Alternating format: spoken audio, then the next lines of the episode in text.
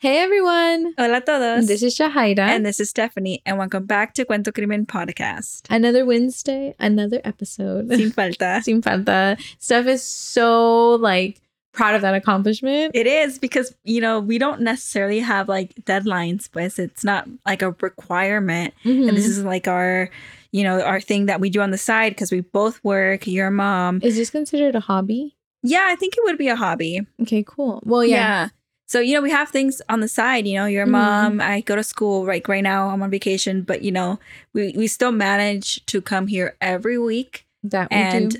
I guess we I feel like we set the like the podcast vibe, you know, Mhm. like we want it to be a certain way and we want to have an episode every Wednesday and like yeah. it's I don't know like if that makes sense. Like it's kind of like how we want to present ourselves. Yeah. Well, I mean, in a lot of things in life, consistency is key. Yeah. And it's always like. Every Wednesday cuz we don't post it a day late or anything like that. Like it's always on a Wednesday. We're like puntuales, you know? We should get points for that, y'all. We should. for that, yeah. we deserve a review. No, Yeah, just kidding. we do deserve a review and we always have it there you know like ready to upload yeah. with you know sometimes the night before but we we have it there you know our you know wednesday feel like- midnight it's just also who we are because I feel like you and I were not procrastinators in college. No yeah we weren't we weren't I, procrastinators yeah, my anxiety could never. but yeah, so yeah, aquí les traemos otro caso. Before we do start though, no updates? No No, no updates. updates. All right, let's get right to the case. So today's case was requested. Uh, not too sure who sent us the request, so we're sorry, but we did have it in our requested list. Um, and even though this case happened a while ago, I think it stuck out to Steph and I because it took place in Richmond, California. for those of you that don't know jahara and i met we like grew up in oakland california Mhm. and this happens to be really close to Richmond and like we're still in the area, right? Yeah. We're still in the Bay Area, so like Richmond is just a short drive away. It, I think like my partner and I always go there to get churros. So you know, it's like it's not obviously we didn't grow up in Richmond, but we are It's familiar. there, you know. yeah. Like I, I I think they they have like good taco spots. yeah. Like I've I mean, my there. sister lives in Richmond now. Yeah, so they have a nice flea market. yeah, like- yes. Oh my God, yes. Yes. Honestly, y'all, if you are from the area, I definitely recommend the Richmond flea market Mhm. porque it's so nice and neat, and I love like the rows are just so Yeah. I don't eh, eh, know. Yeah. So yeah, this is why this case stuck out to us. So today we will be talking about Cecilia Rios' case. And before we begin this case, we do want to say that it is on the shorter side. Y como siempre decimos, en veces estos casos están muy cortitos, pero es porque no hay mucha información sobre ellos. So like literally, if you Google her name, I think for me about like maybe three, five articles popped up and Mhm. like they're all like the same. And also, I mean, not the same, but just like repetitive information. It's harder to find Yeah. material, articles, information. Yeah, but we still wanted to present this case and we still wanted her story to be heard. Cecilia solamente tenía 15 años cuando fue encontrada muerta near an abandoned school building. Y antes de empezar, queremos darles una advertencia porque vamos a hablar de temas sensibles. So before we begin, we would like to give you all a heads up because we will be talking about sensitive topics. Y también queremos decir que hablamos de estos casos con todo respeto a las familias y víctimas. Okay, let's begin.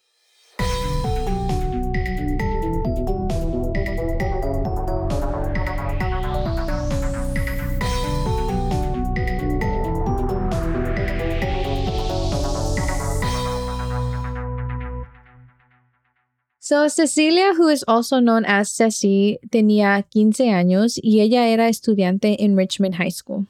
Cecilia era una estudiante ejemplar. Ella tenía sus sueños de ser una abogada. She had good grades. She loved poetry. So, like, the description that we gathered of her was like she was just a very focused girl. hmm And obviously, like we didn't know Cecilia, but I don't know, like from the pictures that we've seen of her, I kind of get the vibes that she had like this very strong presence. Like cuando ella venía a un cuarto, todos sabían que ella estaba allí. Like she made it known. Mhm. And I think it's like very telling of like the occupation that she wanted. Like she wanted to be a lawyer. I already imagine like a girl boss, like very fierce walking in, ready to like dominate. So I yeah, I, I get what you're saying. Yeah. But again, that's just, you know, what me and Steph Yeah. thing off of the pictures. Como decimos, no la conocemos. So we can't fully say. Pero desafortunadamente, el marzo del 1994, Cecilia venía caminando a casa desde la escuela, and she decided to take a shortcut through Downer Elementary School. And I know most of us conocemos el dicho of like, oh, you took the wrong turn. Well, sadly enough, this is exactly what happened. Downer Elementary School era una escuela que estaba abandonada. And again, we aren't too familiar with this specific neighborhood. I know we mentioned that we like go there sometimes, but that doesn't mean like we're super familiar with it. Yeah. Uh, and también, this was a very long time ago. So um, we also don't know how that place looks like now. But from what we read, this area sounds a bit sketchy and just somewhere where you don't want to be alone. And given that it's an abandoned school, también, like it kind of gives those kind of like unsafe, what's going on kind of Yeah. environment. I mean, like growing up in Oakland, like we definitely have like alleyways that you just don't want to walk through alone. Mhm. Um, so I think that we can relate to this. Yes, exactly. It, it seems like this was the case for this location. Y entonces, after Cecilia failed to go home, las búsquedas empezaron. But sadly enough, soon after the searches began, they quickly ended. El cuerpo de Cecilia fue encontrado by the alleyway of the shortcut that she had taken. And just a quick trigger warning is a cause of death. Um, she had been raped and stabbed to death. And something interesting that they found in the crime scene was that around her ankle, uh, they found a red bandana. And this is known that, you know, in like it indicated that it was gang related. But after they started investigating, they found out that it wasn't gang related. It wasn't that that wasn't the case in this case. Mm-hmm.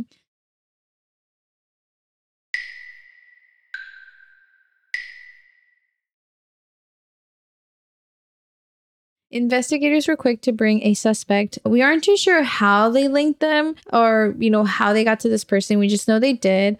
Like, we're not sure if he confessed or qué fue lo que pasó, porque como mencionamos, like, no había mucha información sobre el caso. Pero lo que sí sabemos es que Juan Miguel Chávez García was the person of interest. Juan solo tenía 17 años y él apenas acababa de llegar a Richmond y de México. His stepmom was actually the one who brought him over in hopes que él tuviera una vida mejor.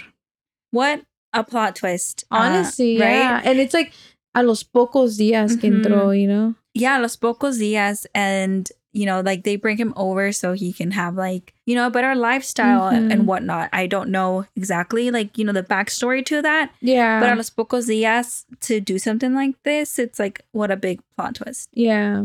Y hablando de eso, Juan did confess to the murder, but he never really gave a motive to the murder. Yeah. I mean, unless like the motive was to sexually abuse her, you know, Mhm. like he did rape her. So, like, what if, I don't know. That was it? That was it. And then, you know, he decided to kill her after.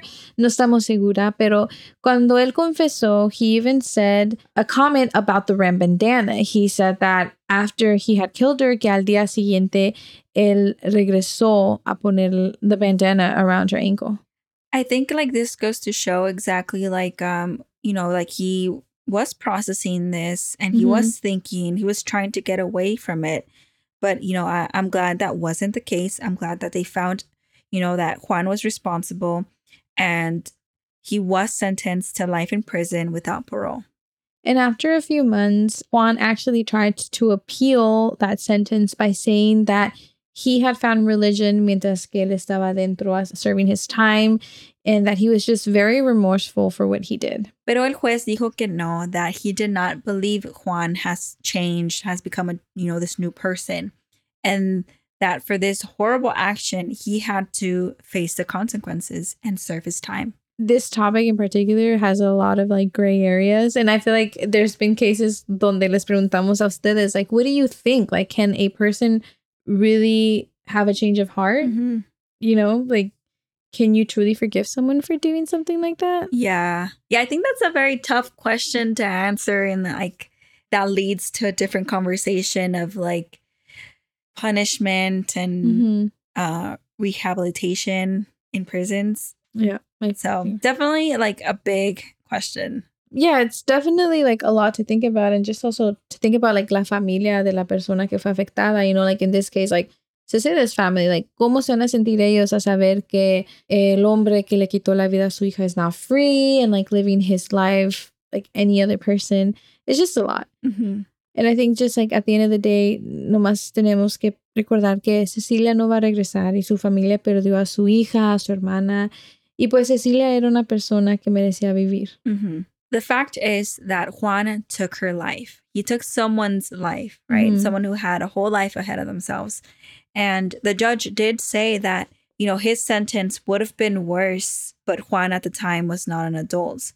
So that was the max sentence that he could give It's, Juan. it's crazy to think about que tenía 17 años, you know, and like going back to like the change of heart, like is 17 year old Juan the same as, I don't know, 40 year old Juan? You Mhm. know, it, it's, it's a lot to think about, but then it's also just like, how do you even get yourself to murder someone? Yeah, It's a lot. it's a lot. A 17 year old, he's a kid. Yeah. So that's also another. I feel like the question that we, A lot, yeah, it's a lot. The question that we asked earlier isn't like black and white, It's you know, not, because yeah. now, now, yeah, we bring in, bring in age and, you know, Yeah. is, is that that's one factor. But yeah, I mean, at the end of the day, we're just glad to hear que la familia de Cecilia, you know, got the justice and that this person who hurt her can't hurt anyone else. And again, we're so sorry that it was a very short case, but like we said, like this is all the information that we found on it. Trust us, we tried. We tried to dig in there. But again, short or long cases, messy cases, simple cases, all of them, they all deserve to be heard. Entonces no queríamos dejar el caso de Cecilia fuera. So thank you all so much for listening to this week's episode. Um, I don't know, maybe we can talk about what would be a good way to present these shorter cases. Like what you know what I mean? Like Oh yeah. are y'all okay with once in a while having some short cases or like if it's short should we maybe make two cases into one episode or like qué les gustaría ustedes yeah, let us know. Yeah. I think that option that you said, maybe two cases in one episode, could be an option. because there's a few that are like fairly short yeah, you know more on the shorter side. We can Yeah. maybe do that. Yeah, let us know what you think. We are on Instagram where you guys can let us know. And you know while you're at it just leave us a review feedback anything uh like steph always says uh, the reviews is what helps the show grow well not the show but the podcast um and we just like hearing back from y'all Yeah, so we do. Yeah. You can leave a written review on Apple Podcast or leave us a rating on Spotify. That would be amazing. And we truly appreciate that. and i think that's it for this week folks Ahí nos vemos para la próxima